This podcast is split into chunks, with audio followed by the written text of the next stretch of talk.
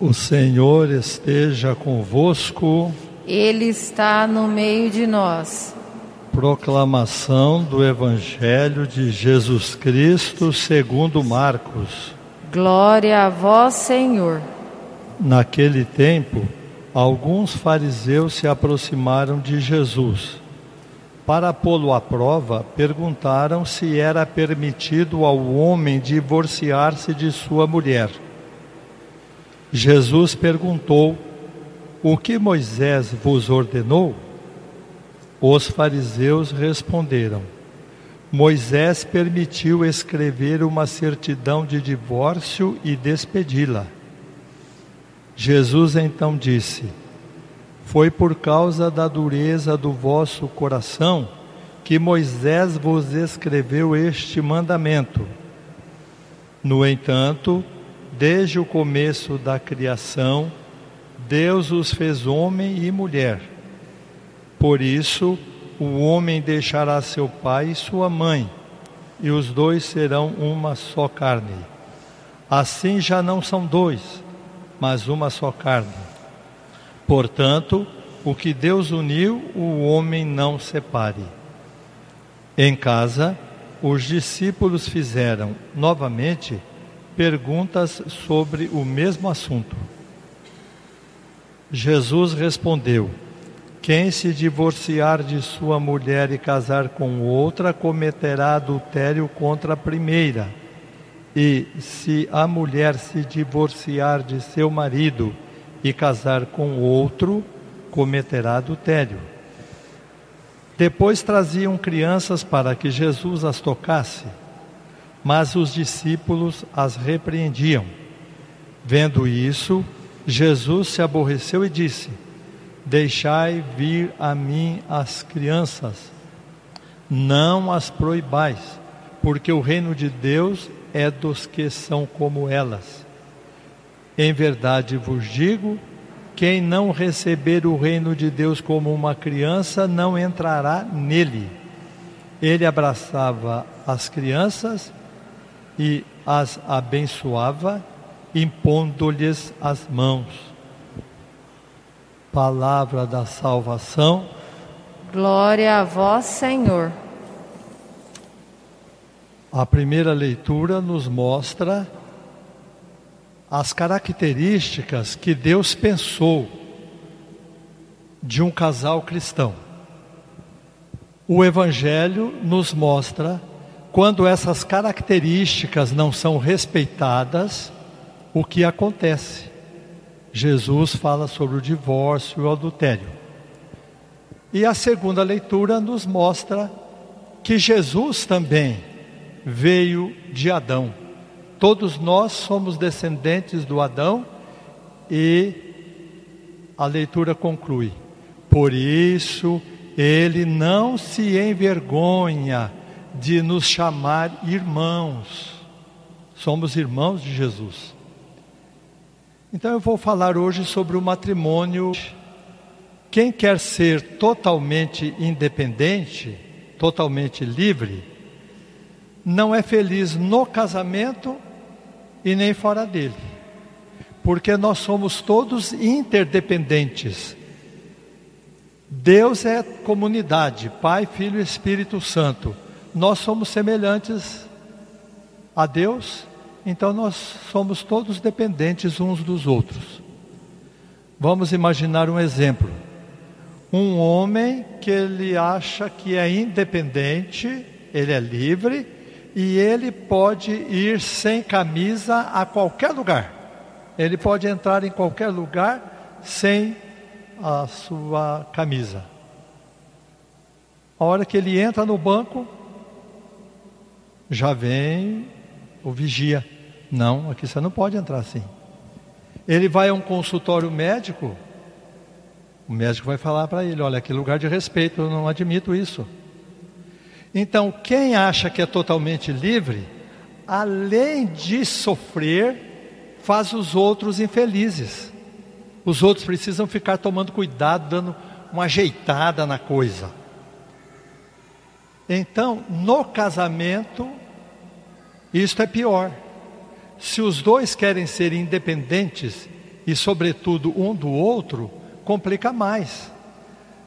Então, quando Jesus fala de adultério, ele está também, por outras passagens do Evangelho, usando a palavra no seu sentido mesmo.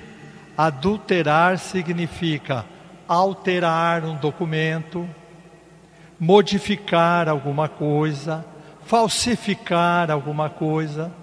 Então, no casamento, o adultério final é só consequência do início do adultério dentro do casamento, que é cada um adulterar o amor. Eu vou ser livre e minha esposa que se vire. Ou a esposa, eu quero ser livre, fazer o que eu bem entendo, meu marido que se lasque.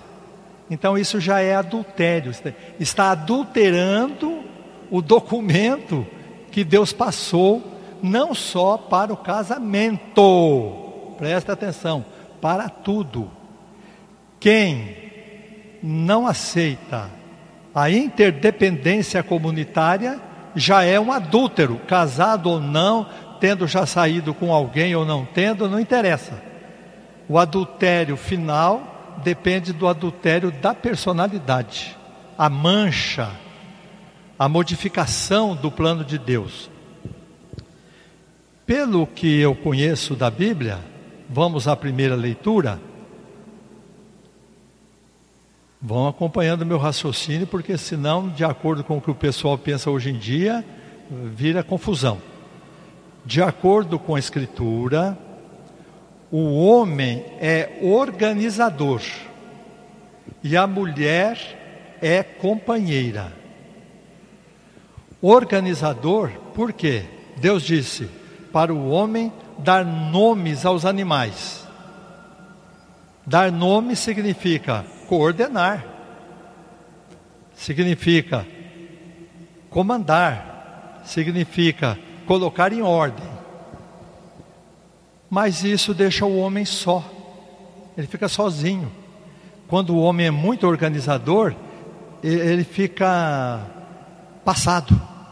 A mulher é a companheira, não no sentido de dar um apoio, no sentido de coitado, né? Ou então ela, sou menos do que ele, ele faz tudo e eu sou a companhia dele. A mulher moderna pensa assim, e não é isso que a Bíblia está querendo dizer. Quando eu estudei essa passagem da Bíblia, é, num autor eu vi que a costela de onde Deus tirou a mulher no homem é a costela do meio que está perto do coração. Esse é o sentido. Se Deus tivesse tirado, vamos dizer assim, a mulher da cabeça do homem, o homem poderia pisar nela. Se tivesse tirado do pé do homem, a mesma coisa, tirou da costela do lado do coração. São iguais com funções diferentes. Esse é o problema que o pessoal não entende hoje. Uma coisa é a função, outra coisa é a natureza. Na natureza são iguais, na função são diferentes. O homem organizador, a mulher é companheira. Pelo que eu tenho percebido, está havendo um, uma inversão. O homem está se tornando mais companheiro e a mulher está se tornando mais organizadora. E aí então surgem problemas.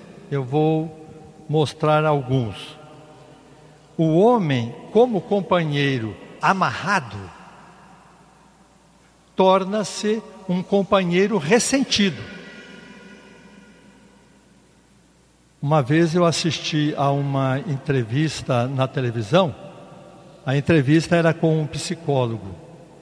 E o entrevistador perguntou: qual é o problema principal do homem diante da mulher no mundo de hoje?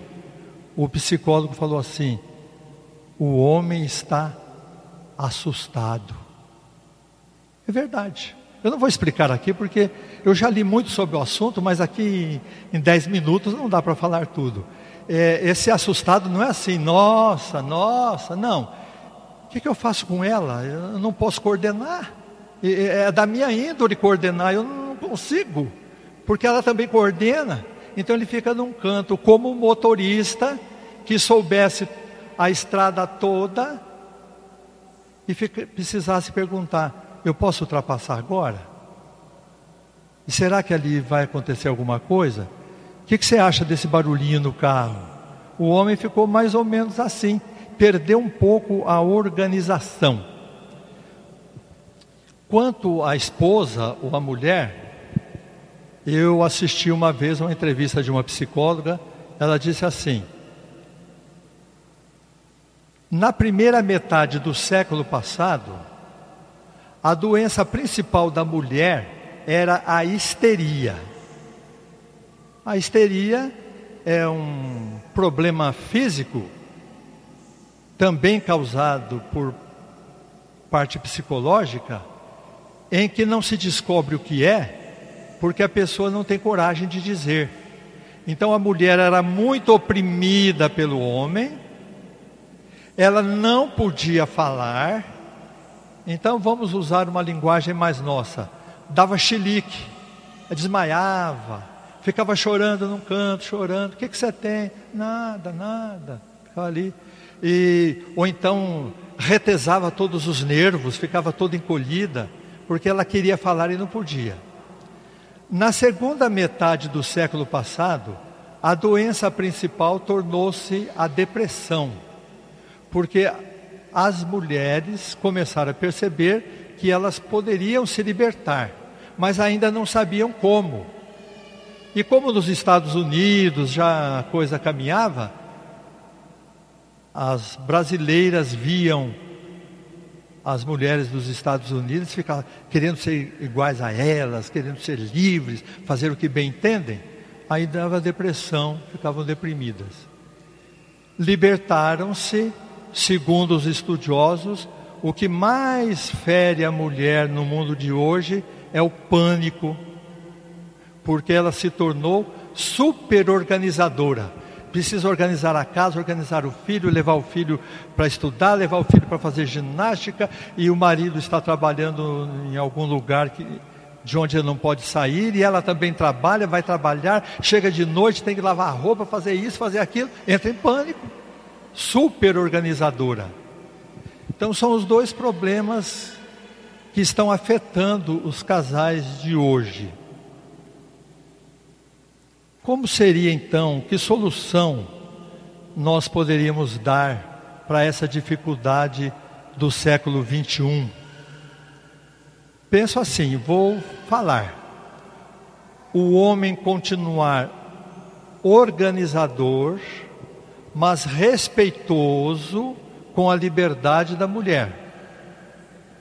E a mulher continuar companheira, mas não escrava livre. Como fazer isso? Teríamos que ter preparação. Um padre precisa 14 anos de estudo. O casal, um olha para o outro, acha bonito, vai casar. Não, não tem preparação nenhuma. É mais fácil ser padre sem estudar do que casal sem estudar, como é a natureza do homem e da mulher. É complicado. Então vocês vejam, quando eu era criança, morava na zona rural, vinha com o meu pai para a cidade. Na estrada eu via, às vezes, um casal,